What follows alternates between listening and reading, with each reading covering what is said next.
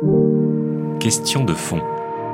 Une série proposée par Regard Protestant.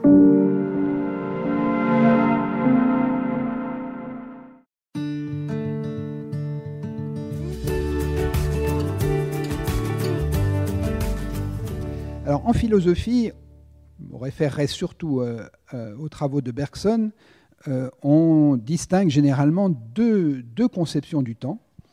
Ce que Bergson appelle le temps et la durée, on va dire deux façons de parler du temps, soit le temps comme une période qui s'écoule entre deux événements, entre le début et la fin de notre convention par exemple, le, nombre d'heures qui, qui, qui, peut être quantifié, euh, ou entre, deux, euh, entre le début et la fin des vacances, ou entre le début et la fin de l'année scolaire.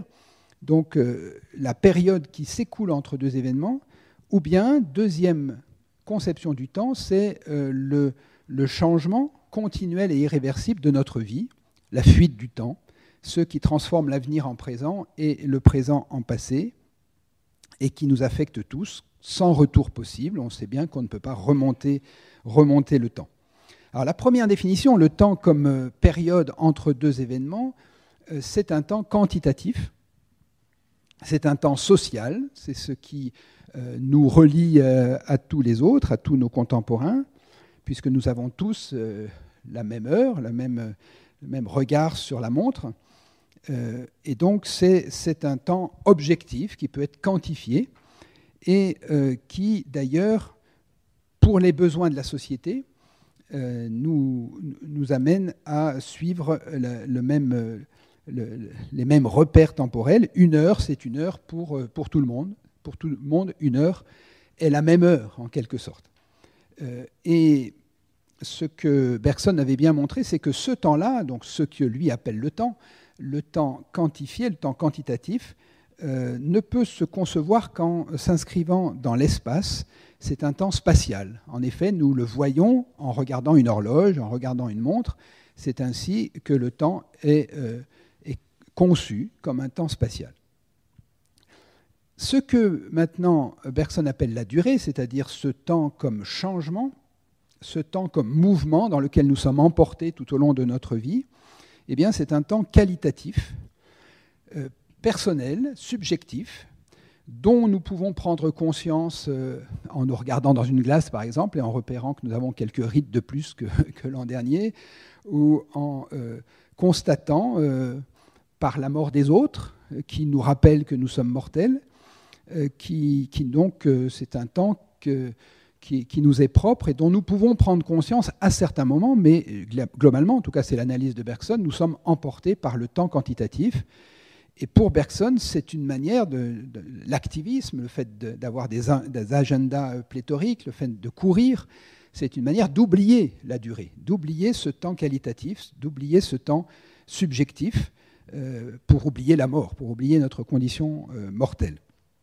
Et donc nous nous focalisons sur le découpage de nos journées, sur les rendez-vous, sur les tranches horaires, pour oublier ce qui fait notre condition, qui est d'être une condition euh, mortelle.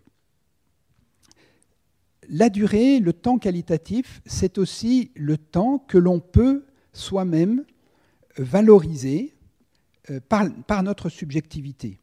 Euh, donner une couleur, donner une valeur à tel ou tel temps, à tel ou tel moment. On sait bien, par exemple, que une, une certaine activité qui va durer objectivement un quart d'heure va avoir une valeur beaucoup plus, euh, euh, grande pour nous que euh, un, un, long temps, un temps quantitativement interminable, enfin, quantitativement conséquent de plusieurs heures, qui pour nous va pouvoir être vécu autrement.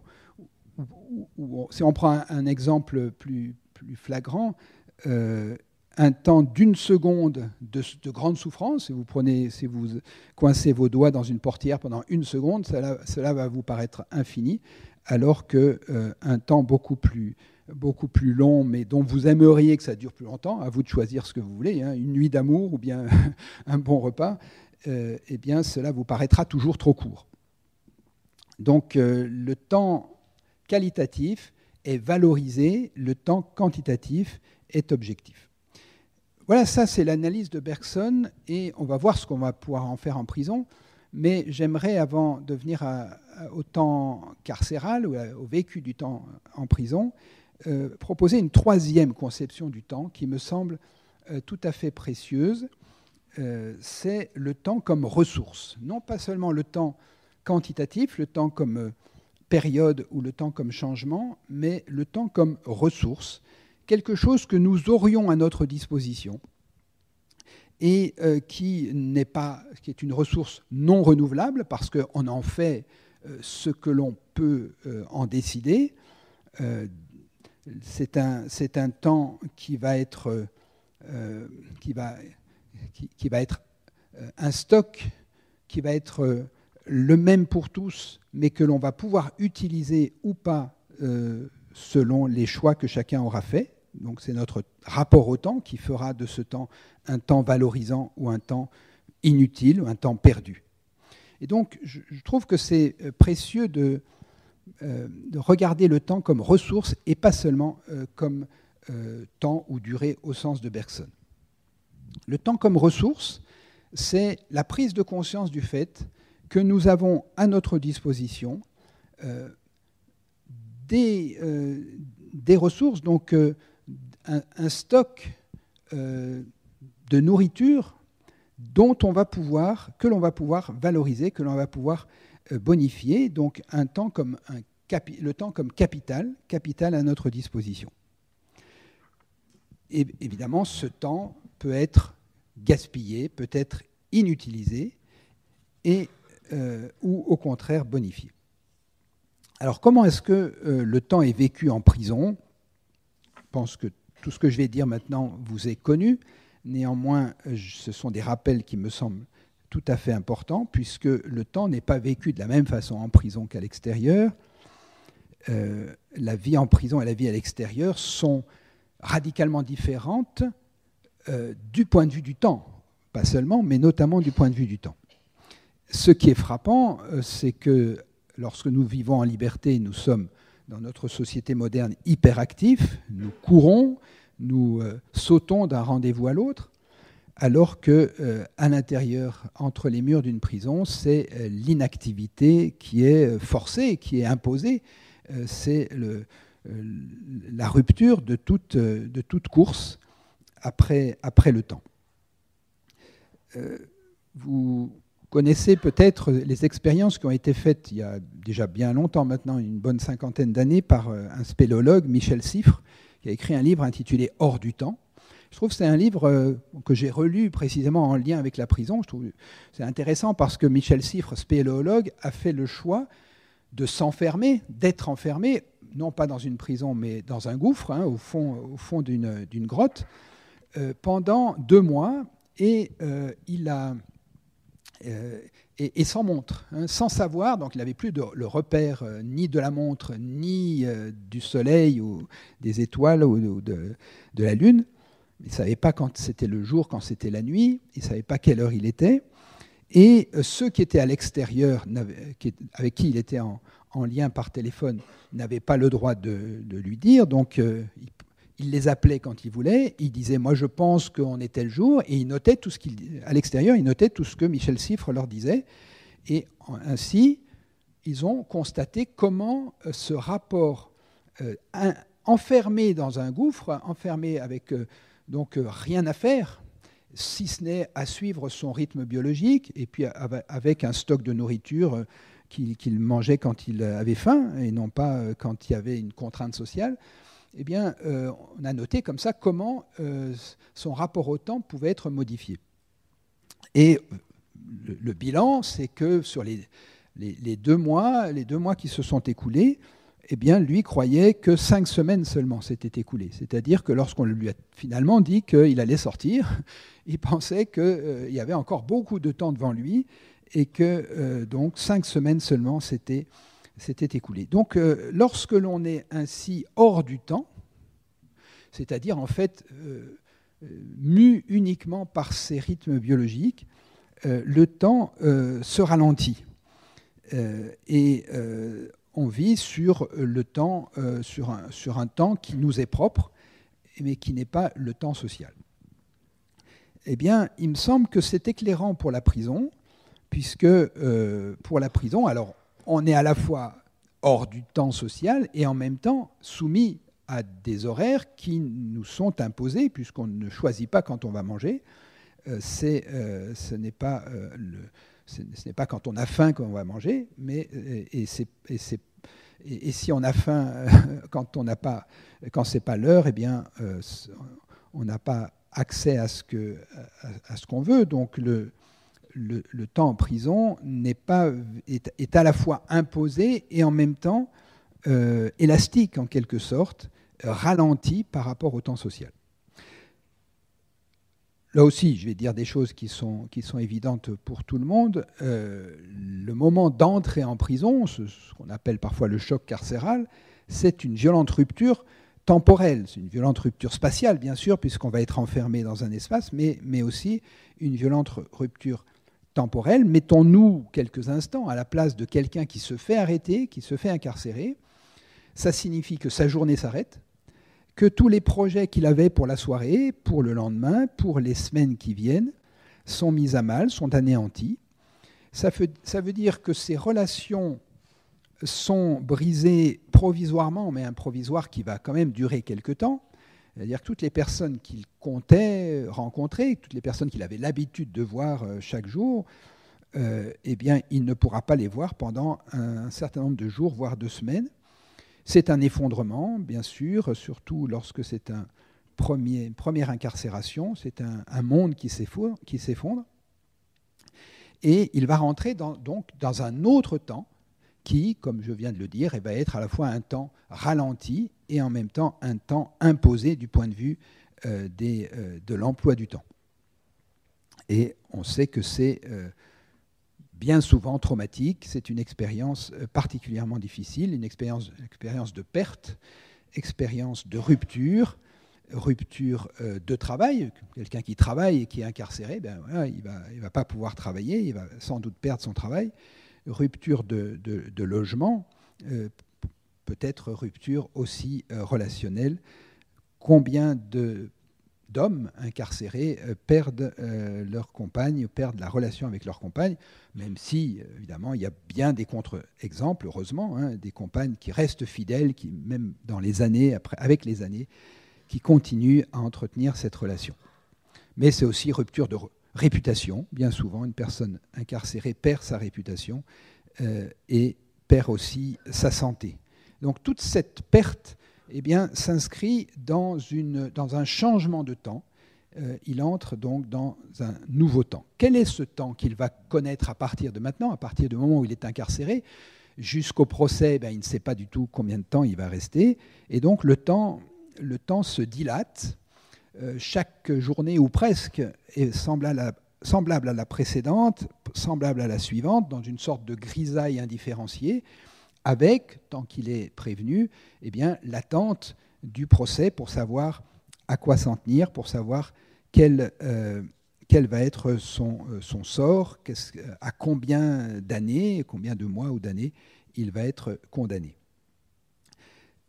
C'est donc un temps qui est élastique.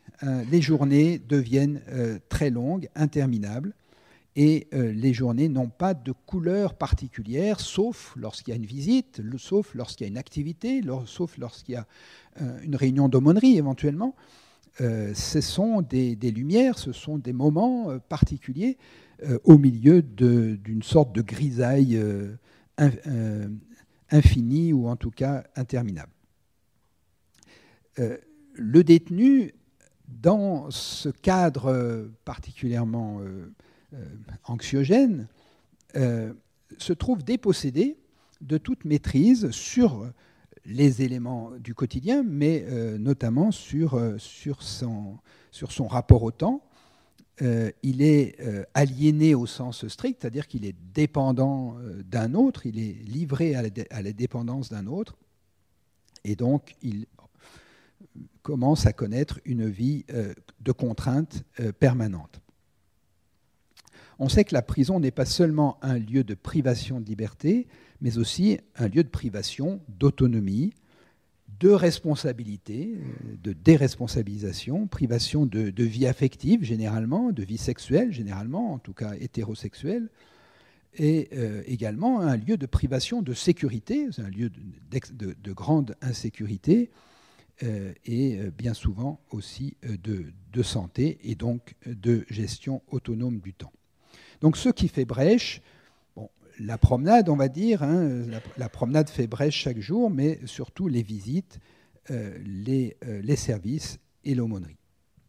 Alors on peut réfléchir maintenant à comment est-ce que cette entrée dans, une temporalité délétère peut être euh, inversée, comment est-ce qu'on peut vivifier, valoriser ce temps sinon devient mortifère, comment donner au temps en prison un caractère de fécondité, euh, puisque euh, si on prend le temps comme ressource, le temps comme une ressource qui capable d'être bonifiée, euh, permet donc à l'individu de, reprendre une certaine maîtrise sur le temps. On a parlé d'un certain nombre de choses déjà depuis ce matin, et puis il y a bien d'autres idées que vous, avez pas que l'on n'a pas évoquées faire des études, euh, préparer la sortie. Euh, mais euh, je voudrais m'arrêter un petit peu sur l'aumônerie, que Brice va ensuite développer davantage tout à l'heure. l'aumônerie de prison peut être une occasion, un lieu, un espace tout à fait précieux pour reconsidérer sa vie et reprendre un rapport au temps qui soit un rapport euh, constructif au temps. Je, m'arrête sur l'aumônerie parce que c'est une dimension que euh, je connais mieux, mais je suis certain, et vous pourrez le dire, qu'il y a aussi d'autres euh, d'autres activités que l'aumônerie qui, qui, qui, pourraient jouer la même fonction.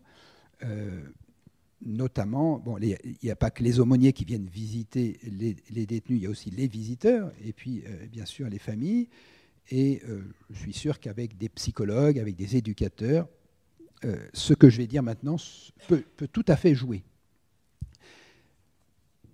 Dans les entretiens individuels de l'aumônier, euh, va pouvoir se, se, construire ce que Paul Ricoeur appelle l'identité narrative. L'identité narrative, c'est un concept de Paul Ricoeur qui me semble ici tout à fait à propos pour parler de ce qui se passe dans les entretiens avec un aumônier, avec aussi un psychologue ou un, ou un visiteur. De quoi s'agit-il? Alors, je vais rapidement euh, résumer l'analyse de Paul Ricoeur. Paul Ricoeur nous dit que l'identité de tout un chacun est en construction permanente et elle est en construction par la narration. C'est-à-dire que mon rapport à moi-même et les réponses que je peux moi-même apporter à la question qui suis-je, euh, ce, euh, euh, rapport va se construire sur la narration.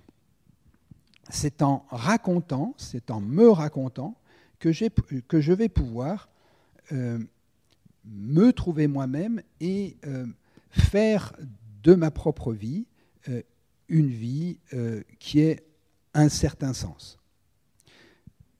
Très rapidement, je ne vais pas faire un cours sur Paul Ricoeur, mais très rapidement, euh, Paul Ricoeur distingue dans euh, toute identité, identité personnelle, deux pôles, les deux pôles de l'identité, qu'il appelle avec des termes techniques, des termes jargon philosophique, la mêmeté et l'ipséité, ou l'identité idem ou l'identité ipsée, euh, cela signifie que nous avons tous dans notre identité un pôle de notre identité, un élément de notre identité qui est immuable, c'est l'identité idem ou la mêmeté, qui est immuable, qui ne change pas de notre naissance à notre mort.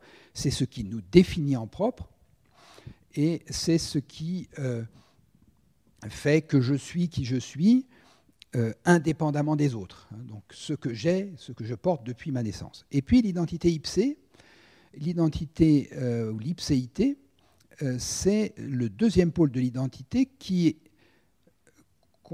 concerne ce qui, dans mon identité, donc dans ce qui fait que je suis qui je suis aujourd'hui, ne vient pas depuis ma naissance, mais a surgi tout au long de mon existence euh, par des rencontres ou par des interactions. Pour le meilleur et pour le pire. Et comme on, comme on parle de la prison, euh, j'insiste aussi pour le pire, parce que si cette, si cette rencontre ou cette, cette, cette interaction se joue sur une promiscuité avec une personne peu recommandable pendant des mois, voire des années, cela peut affecter mon identité d'une manière délétère aussi. Hein. Donc euh, euh, ça peut être pour le meilleur. Hein, la, rencontre que j'ai faite avec quelqu'un va réveiller en moi une vocation, va m'ouvrir, va, permettre d'épanouir des virtualités que je porte. Euh, et ça sera donc une partie de mon identité qui viendra de la rencontre. Donc pour le meilleur ou pour le pire comme pour le meilleur. Et donc c'est cette dialectique entre une identité immuable et une identité en mouvement permanent, une identité idem et une identité ipsée, qui fait que je suis qui je suis aujourd'hui.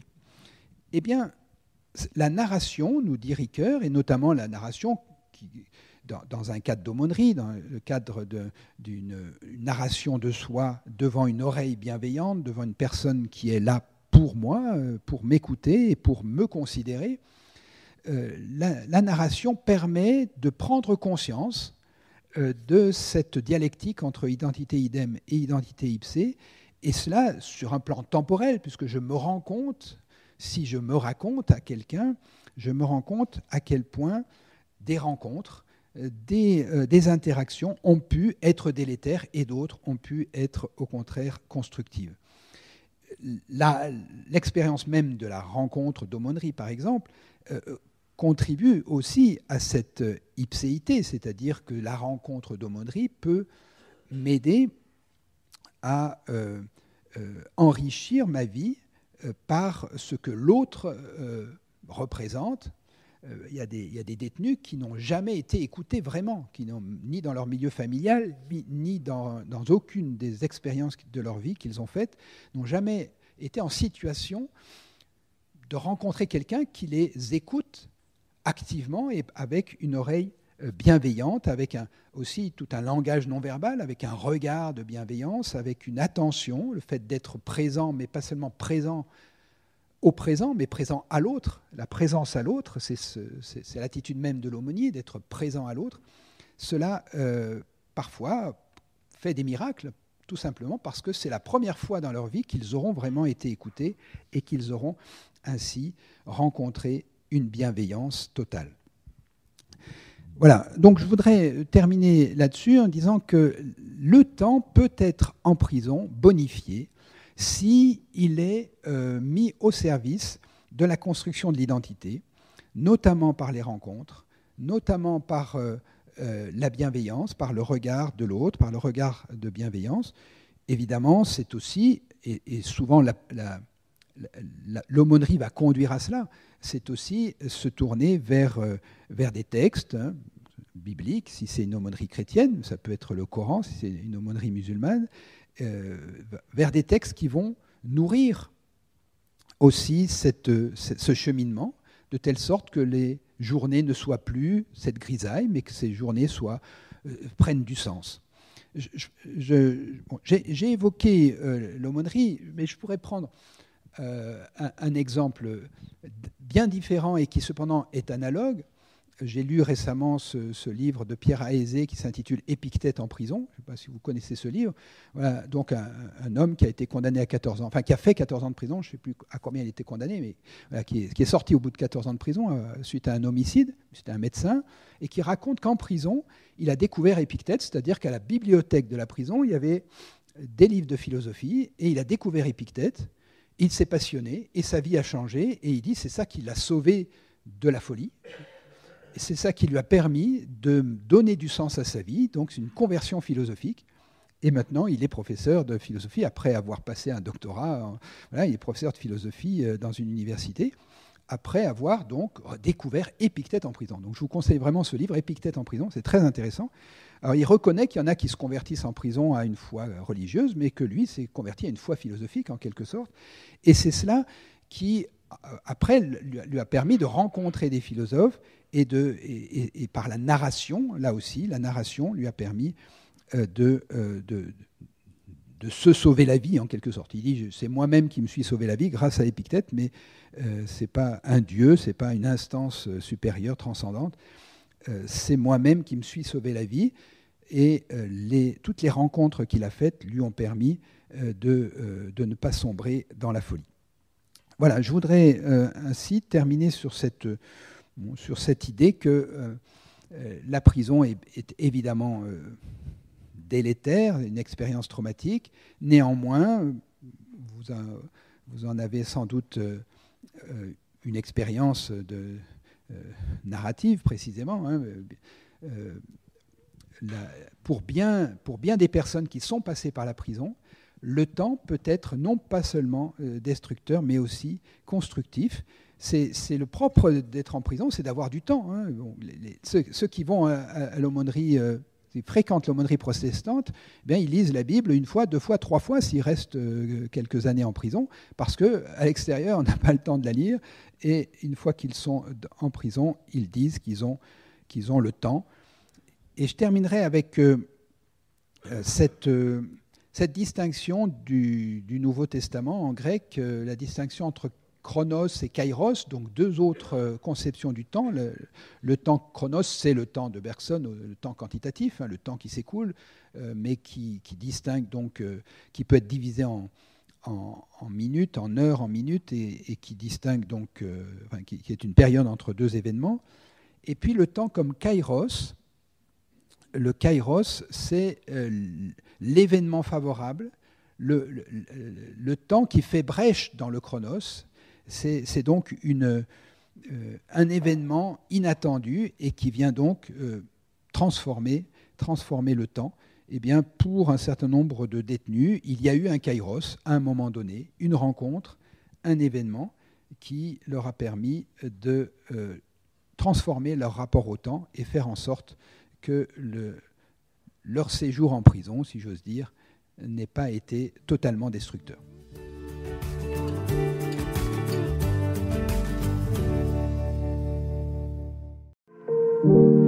C'était Question de fond. Une série de regards protestants.